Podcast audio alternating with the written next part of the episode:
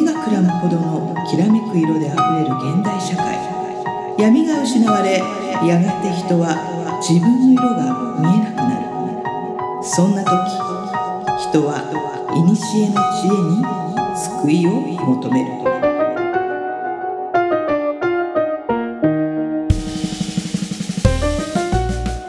2万年生きている魔女で占い師の真帆さんと自由人で何でも屋の上ちゃんが魔術、占い、オカルト、人生哲学などの話題を中心にゆったり話すポッドキャストです。皆さんこんばんは。今宵はどんなお話をいたしましょうか。はい。さあさあ上ちゃん今日は。ありがとうございます。今日ちょっとあの、うん。お題に入る前に、はいはい。ちょっとあの、ツイッターで反応をいくつかいただいてので、ちょっとそれを軽く読み上げたいなあお願いしはい。ます、ツイッターの、えっ、と、武井さんですね。あの、武井淳平さんっていう方から。あら竹井純武井平さんですね。はい、はい。多分知ってる方だと思いますがはいはい。はい。謎に包まれていたお二人の生態が分かってありがたいって言っていただいてますね。生態なんですねうん、確かに全然謎ですよね。そうですねお互いにねあの、自分たちのことさらさない人間なんで、うん何考えてるかとか全然わかんない二人だと思うんですけど。はいありがとうございます。ありがとうございますはい。あと、青い鳥さんから。うん青い鳥さん、ありがと気になるお二人がポッドキャスト早速聞きました。上ちゃんさんに共感する部分もあり自分が真帆さんからカウンセリングを受けたような気分になりました、うん。次回も楽しみにしています。ありがとうございます。ありがとうございます。カウンセリング受けて あの同調してもらって私と同じそうですね。気持ちで。うはい。もうあの上ちゃんをどれだけカメレオンじゃなくなる、なくすかというのが真帆さんの隠れた使命なので、うん。青い鳥さんも一緒にねそう。最終的に私が占い師になるまでそう。ね。そそれでもいいと思います。もう少しこう人生を楽にね生きていけるようにこう上ちゃんと青い鳥さんがなったら嬉しいなと真帆さん思います。全然占い師になる過程1回ぐらいしかやってないですけどね。そうだね。タロット占いの勉強をそうだね。1回やったぐらいですけどね。うんありがとうございます。はい。あともう一個、うんちょっと紹介したいと思います。リリーケさんから。あリリーケさん。すごく良かった、うん私もカメレオンだったんだなと改めて自覚したり、上ちゃんさんが整体師だったなんて、人により、いつか私も真帆さんに占ってもらいたいです。次回も楽しみですから続けてくださいね、とのことです。そうですね人により占うも発見違う違う違う ちょっと、人により占いはねうん。当たるも発見、うん。当たらぬも発見という言葉ですね、はい。もう大事なところ間違っちゃいましたよ、うんうんうんうん。第、ね。えっ、と、2回だっけな？そうですね、はい。リリーケさんありがとう、はい。ありがとうございます。じゃあちょっと今日はこのぐらいで、うん。はい、またちょっとまたね他にも反響いただいてるので、ありがとうございます。ちょこちょこ紹介したいと思います。ありがとうございます。はい。えっ、と今日じゃあ改めてお題です。はい。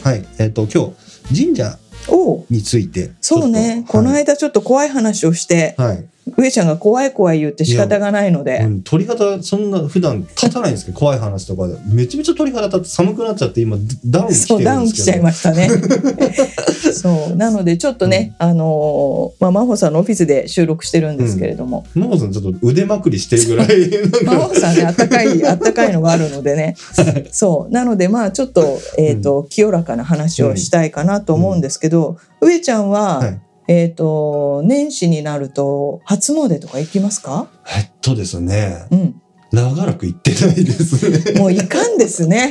もう神のご加護いただけないですね。うんそれは。全然享受しに行ってないですね。最後に行ったの真帆さんの徳島のね。そう県民神社にね。にはいうん、一緒に行きましたけど、うんあのもう、まあ、もう一人ねピックさんっていう方と3人で行ったんですが、いい思い出がありますね。すっごいいい道道中のいい思本い出が当でありますすね。よちょっと県民神社の話しちゃいますけど、あのーまあ真帆さん2回目なんですよね。はいはい。で徳島の,、うん。あのまあ、山奥にあるので、うん。ぜもう自力じゃ行けないので、うんうんあのーちょっとこう某ポッドキャストうん。うん。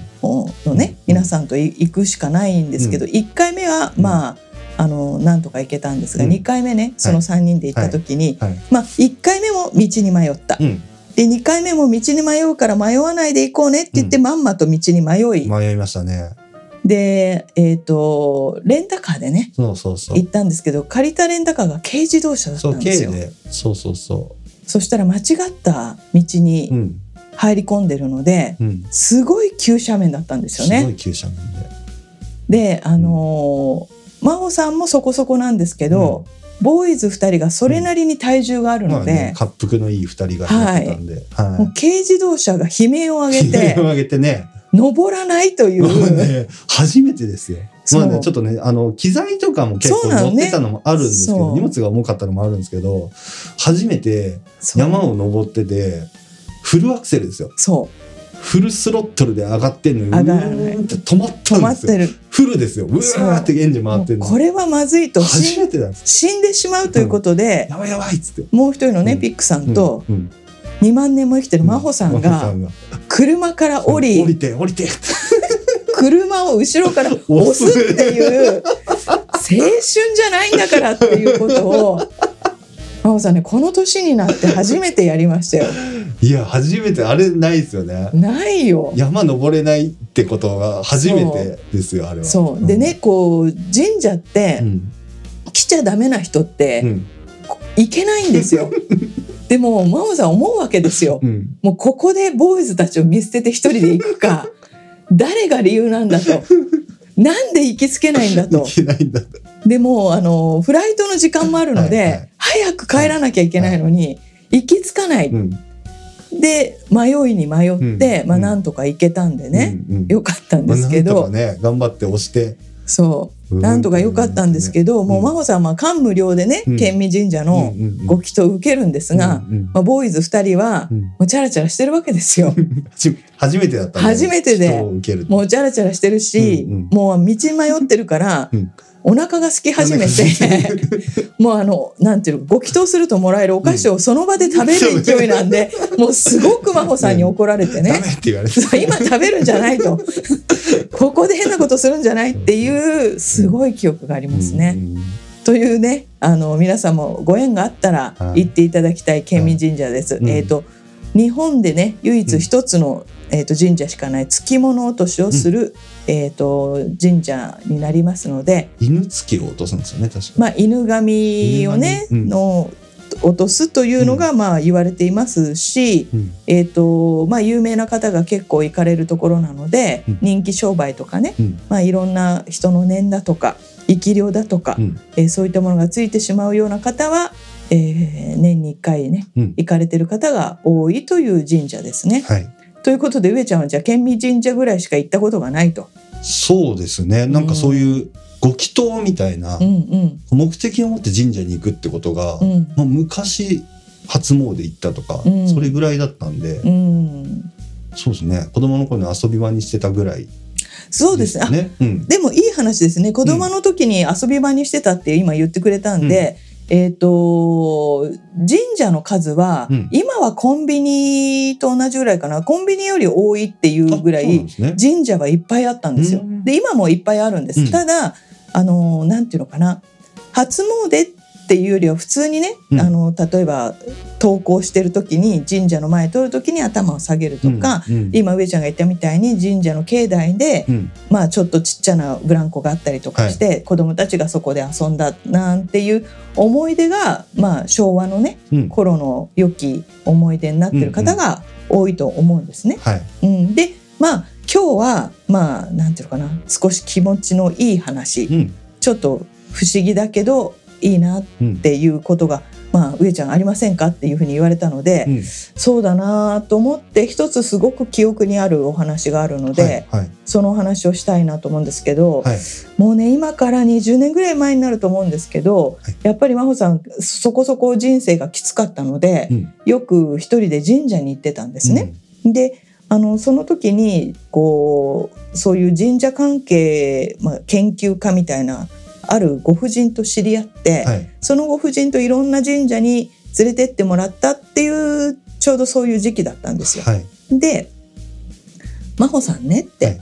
えっ、と富士山の麓にある浅間神社に行くといいよって言われたんです。うん。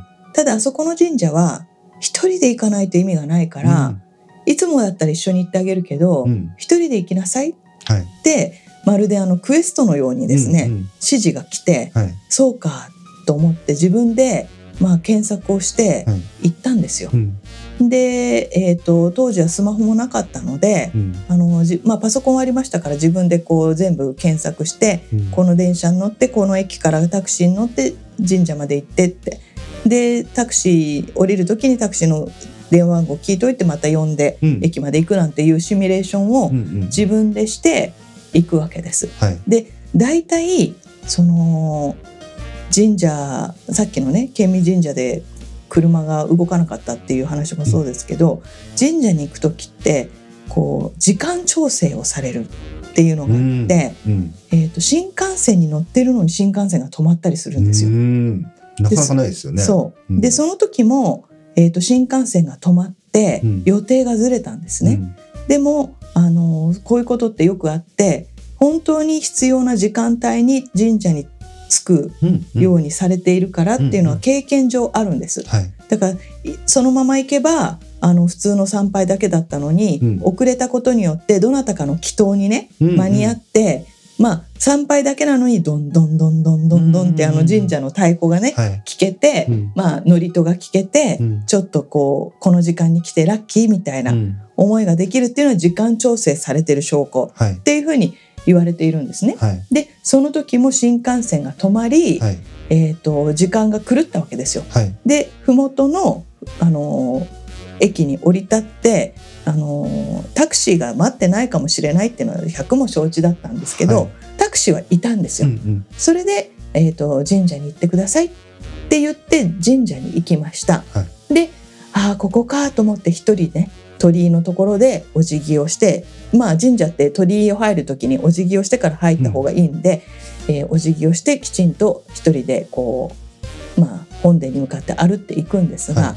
その時にうん。電話が鳴ったんですよ。うん。うん。その要はレクチャーしてくれてる夫人がお「真帆さんちゃんと着いた?」おーおーいう電話が来たので、はい。ああいろいろあったけど今着いたのよね。うん。なんとか神社、うん。まあ、正確には富士山宣、えーえー富士山宣言北口のねうん。神社はい。北口神社っていうふうに言ったら「え？っ?」うん。って言われて、うん。ガチャンって切られたんですよ。もうまあこの切られ方って人としてどうなのって話なんですけど、うん。不安じゃないですか。うん。でももう折り返し電話しても電話出ないんですよ。うん。で嫌だなと思いながらもまあいいやと思って、うん。とりあえず着いたから、うん。えーとまあ、参拝をして、うん。えー、とその時はねちょっとご祈祷するっていう余裕がなかったので、ご祈祷ってそれなりに、ね、5,000 8,000、1万円かかるのでうん。とにかく参拝をしてう、ん。でその境内の中で1時間ぐらい佇もうってうん思って佇んでたんです。はい。でまあ地方の、まあ、有名な神社なんですけど地方の神社なので、ラッキーなことにベンチがあったので、うんあのベンチに座って1時間ぐらいこうちょうど日が入ってあったかいななんて思いながら、うん。あの過ごしていたらどっからともなくうん。お酒の香りがするんですよ。はい。で真帆さんねこう見えてお酒が飲めないん飲めないです。ね。ね。こう見えて。そうこう見えてね、うん。そう。でお酒が飲めないのですぐわかるわけです。はい。でも神社ってお供え物で日本酒を置いたりするので、うん。その香りが漂ってきてるのかなっうん。て思ったんだけどもパーッと見渡したところでそんなお酒の蓋が開いてるようなものはないわけですよね。でもまあ気にしないであのまたそこで日向ぼっこしながら佇んでいたら今度はねシャンシャン。シャンシャンっていう音が聞こえるんです。はいはでも神社は鈴がよくあるのでいうん。どっかの鈴が鳴ってるんだろうと思って、あのーそんなに気にしなくてでも一応こうやって見渡してもうん。鈴の音が聞こえるようなうん。ものはないんですよ。うん。であーなんか不思議だなーなんて思いながらも、うん。まあ、小1時間日向ぼっこそこでしてうん。で御朱印をもらいお守りを買ってで神社を後にした、はい。うん、それだけの話なんです。うん。で帰ってきました。うん。で帰ってきて自宅に帰宅してからその夫人にうん。まだ携帯がなかったからそれこそ自宅の電話から夫人の自宅に電話をした時に「はい。あのーなんで、うん。あのー電話を切ったの?」うん。って言ったら「いやごめんね」って、うん私が言ったのはうん。北口の浅間神社じゃなくて、うん。大社に行けって言ったの、うんうんでもマオリン間違ったところに行ってる。うん。うんで確かに宣言神社宣言大社って名前がついてるところはうん。近くに3つぐらいあるんですよ、うんうんであのーでもこれは何か意味があるんだと思ったからうん。言わなかったんだっうんて言われたんですよ。あそうなんだって言って、えじゃあ何の意味があるのかなっうんて言ったら実はねうん。北口の浅間神社に行く人は、うん。霊感的に修行が必要な人が行くの。なぜならば、うん。真央さんは確かに見てるんですよ。うん。北口の浅間神社の裏手から、うん。富士山の修験道が始まるんですよ。道が始まるの。修験道？そう。修験えっ、とね要は修行する人の山伏たちの道が始まるんですよ。富士山に向かうそう。うん、でマホリンはそっちが必要だったんだね。ああ修修行の始まり。そう。っていうことではい。行ったんですよね。うん。でいや実はねうん。お酒の香りと鈴の音色がしたのよねうん。って言ったら、うん。もうそれはうん。歓迎されてる証拠ようん。って言われて、うん。それはそれで嬉しいじゃないですか。でそこからうん。神社に行くと、うん。大体お酒の匂いがするんですうよ。ん。そう。お酒ってなんか清めるみたいなそういうそうですよね。そののが祭事に使われるそうなんです。そうなんです。奥物うん。というふうにね、される。うん。で鈴もねうん。もちろんその神様を呼ぶときに、うん。鈴の音をまあ、うん。あの奏でることで神様が降りやすくなる。はいっていうことになっているので、はい。まあ両方ともその知識的にはうん。リンクしてるかなっていうふうに思うんですけど、うん。さあそこではい。真帆さんお酒が飲めないって、はい。えー、と上ちゃん2回も言いました。はい。なんでお酒が飲めないのか。うん。で真帆さんの母方の実家って、はい。実は酒問屋なんですよ。ああそうなんですか。そうだから実家に行くとそのうん昔お酒を入れてたこういうこうななんていうのかな。樽みたいな。樽みたいのが、あのあったりするので、うんえー、と大体結構お酒が利き酒って言ってね、飲めたりするんですけどうん。もう真帆さんはもういほぼ一滴も飲めないんですよね。で冗談で「、はい。やー真帆さんはあのお酒の神様の呪いにかかってる」みたいなことをうんうん。ずーっと言ってたんですよ。うん。うんだって酒問屋の孫なのに、うん。お酒が飲めないって致命的じゃないですか。うんってのことをね、うん冗談で言ってたのうに、時本当に、うん。えー、と調べてたらお酒の神様ってあの宇賀神さんって言ってうん。弁天様の頭の上にうん。蛇の形をして顔がおじいさんの神様がいるんですよ。うんうんうん。でその宇賀神さんのうん。系統の人は、うん。宇賀神さんって、えー、とお酒が穀物なので、うん。穀物のであるお酒はうん。飲めないんです。だから弁天様の宇賀神様系列の、うんうんえー、と方はお供に口をつけてはいけないってことうで、んうん。お酒を飲めない人が結構多いんですよ。ああじゃあもうま真帆さんん？そっか。真帆さんが宇賀宇賀神に試練を与えられてるみたいなこと？まあ何か関係があるのかもしれない。ああはあはあ。だってみんなは飲めるんだもん。うん。で私だけ飲めないの家族でね。うんううん。ん。で宇賀神さんの要はそのなんか氏子さんっていう表現でもいいと思うんですけども、うん。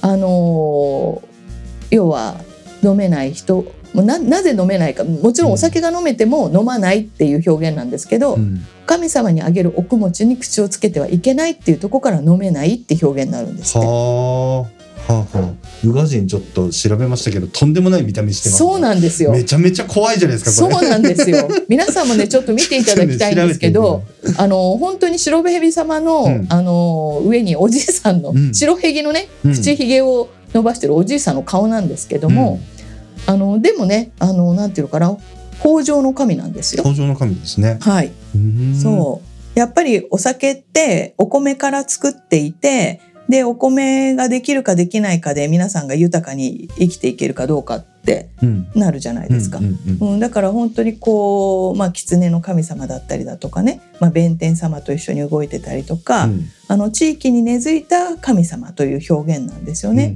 だから私はそれにこう気がついた時に、うん。あ私がお酒が飲めないのはあのーこういうことからなんだなっっていうふうにうん。無理やり理屈をくっつけてうん。うん。うん。うん。うん。今日現在飲めていません。うん。まあ医学的には、えー、とアルコールの分解する何かがない ないんだろうなと思いますけども。必ず我々そういうこと言っちゃいます。そうなんですよね。まあね。ことの理由を。そうなんですよね。まあでもそういうこう生活の底かしこにね、うん。なんかこうもしかしたらそうなのかなって思えるエピソードがあるので、うんえー、とちょっと神社に行くと私は心がほっとするし、うん。本当にその生活が大変だった時はう、ん。あのー電車賃かけてでもあの神社に通って、うん。やっぱりその時間をすごく大切にしてました。うん。うん、なので結構ね、あのー日本人は無宗教と言われますけども、うん。八百万の神様がほら私たちの中にはいるので、はいまあ、お天道様に祈ったりとかね、うん。あのーこう雨乞いをしてみたりとかね。うんうん。あのいろんなところに神様を感じて生きてますから、まあ、はいそういう信じ方でいいのかなとは思いますよ。なんかそのそのば漠然とその神社ってすごくこう神聖なものってイメージがあって、うん。えっ、となんですけど神道じゃない人はいはいはい。要は神様が何なのか分かってない状態。要は浅間神社が何を祀ってるのとか分かんない知らないんですけど、うん。そういうところにいい行ってもいいというか、あのご祭神っていうのはうん。ありますけれども、うん。あのそのい今ね上ちゃんが言ったみたいにそのうん。神道じゃなかったらどうかうん、っていうのもあるけども、うん。まあこれ真帆さんの持論ですよ、はい、もう神様そんなに、うん。あの耳ちくないと思うんですよね。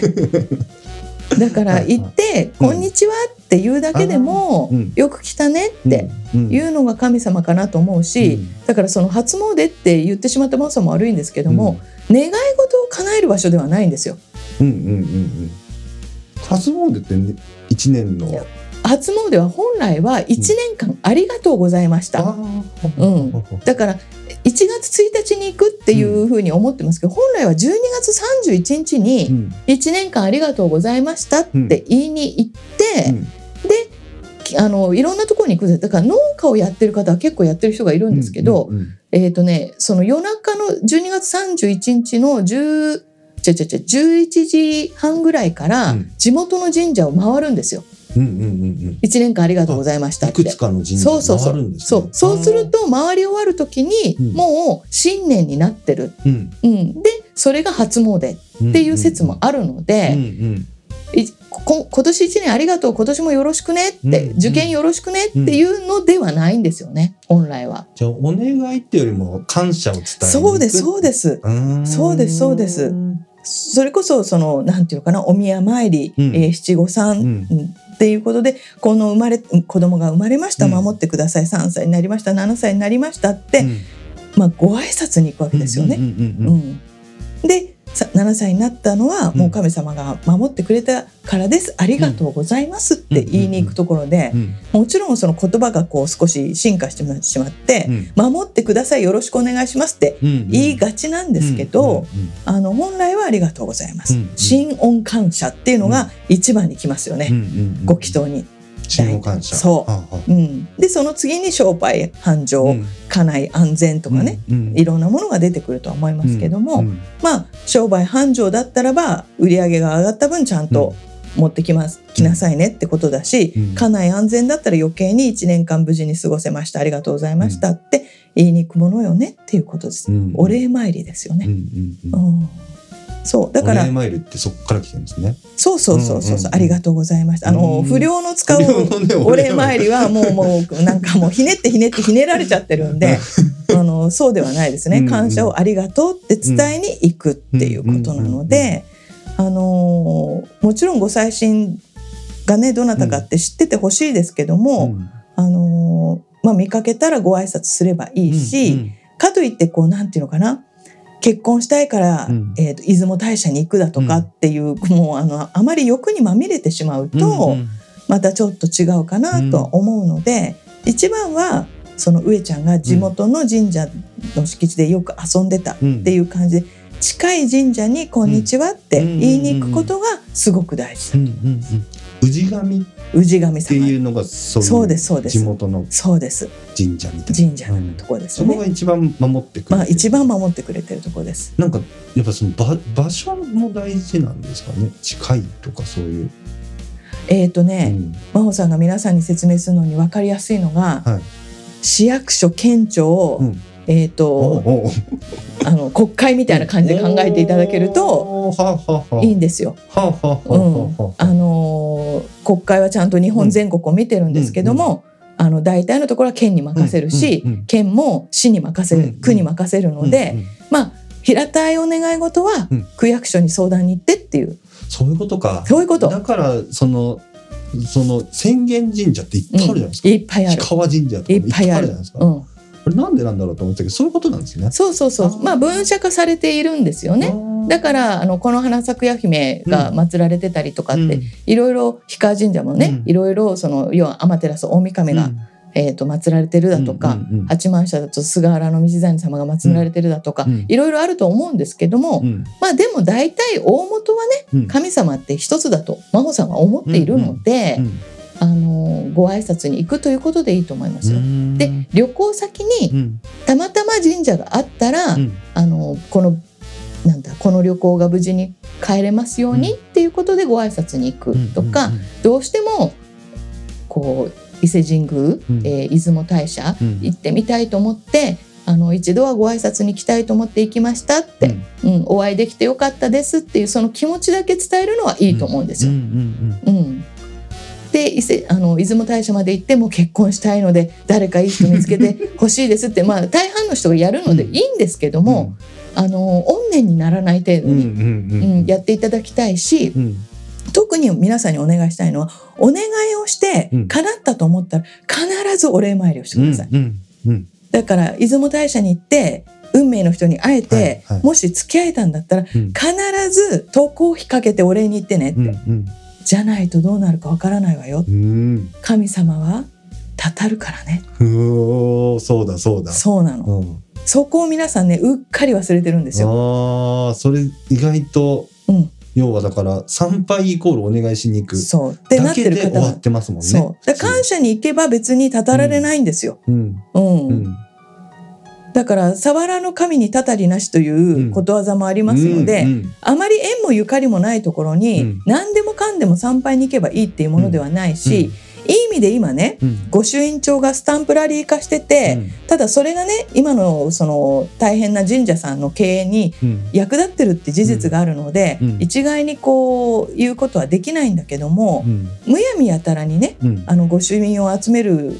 のがいいことではなくて、参拝することが意味があるので、うん。御朱印だけもらいに行く人もいるんですよ。はいはい。参拝しないで御朱印だけもらうっていうね、だから本当にこう履き違えないでいただきたいと思うし、正しく使えば神様は守ってくれると思います、うんうん本当に。うん。うんでそれを使えばいいかなと思う。んうんう、うん、別にねお金がない人が1万円お賽銭箱に入れる必要はないんですよ、うん。うんだったらもう本当にこう気持ちでいいしね、うんお掃除でもいいしね、あのー行かないよりは行った方がいいし、うんうんで行けばいいかって言ったら心が灯ってなってなきゃ意味がないしうん。やっぱり真意はどこかっていうところは神様読んでると思うので,、でそうするとねこうもしかしたらこれは神様の何かこうメッセージかなって思うお酒の香りだったりとか、うんうん鈴の音だとか、あと虹が見えたりね、うん。うん。ラッキーなことが帰りに起こったりとか。うんしますのでそういうこう自分だけの神様との会話を楽しんでもらうといいかなと思うんだよね。うんうんうんなのでぜひ上ちゃん、うん。えー、と一切行ってないのね年明けてから。行ってないですね。行こう行かないと。う、うん、ちょっと怖くなっちゃいまちょっすと行こう行こう。今度 今度次回行こそうですね。う、うん。うん。次回ちょっと外で喋りながらうん。行きましょう。うん。あの別に押し付けることはないけども、うん。あの大事なことかなと思います。うん。なんか行く理由を知らないだけで。そう。ん。なんかそういうの聞くとすごい積極的に行きたいなっていう気持ちになりますね。ぜひぜひ行ってみてください。で神社が立ってる場所ってうん。絶対意味があるんですよ。うーん。で御神木っていう神様の木ですよね。はい。って書くと思うんだけどなんか皆さんどうでしょう？神社に行くとなんかこうなんか気が違うような気がしない？空気感が変わりますよね。そうで、うんあれは私本当にあると思うんですよ、うん。うんだからやっぱりそういうこう神社に参拝することで気持ちが良くなって、うん。えっ、となんだろう流れが変わったうん。変わるってことは本当に期待できるので、うん。こうなんだか最近うまいこといかないなっていう人はこう気持ちを変えるために、うんちょっとそういうとこ行くのはいいかもしれない。ん。うんねぜひ行ってみてください。ちょっとぜひはい、連れてってください。そうだね 行こうね。うんあと何かありますかね？まあちょっと神神社まあいろいろ聞きたいことありますけどね。うん。なんかその神社の歴史とかうん。それぞれのその神様のなんだろう何を司ってるのかとかそうね。りますけど。まあ知識としてはね普通にこう、Google 先生に聞けばいいと思うんですけど、うん。あのーまあいろんな日本も歴史があるので、うん。こうなんていうのかな。歴史を見て勉強になるのもいいことだし、うん。歴史を知ったからどうかって言ったらまた違うので、はい。あのー二手にね知識と行動をうんうんうん。2つバランスよくしてくれるといいかな。うんうんでこう本当にね参拝に行ったらあの居場所がないところも多いんですけど、まあ、うん。30分ぐらういん。いてもらうと、うん。ちょっと何か感じるってことはね、きっとあると思う。んうん。う。うん、うん。でそういう体験していくと多分その自分の中でこう神秘的なものの存在を感じられていくのかななんて思いますね。うんうんううん。ん。あとねそうちょっとお願いがあるんですけど、はい。えー、と石を持ってきたりとか、はい。あの神社の中の木をベタベタ触るとか、うん。あのーそれはあの木が嫌がるのでね。うん。よくあの木にこう手をさ。こうつけてさそうなんかパワーをもらうとかってやってる人もいますけど、うん。本当に木が腐るので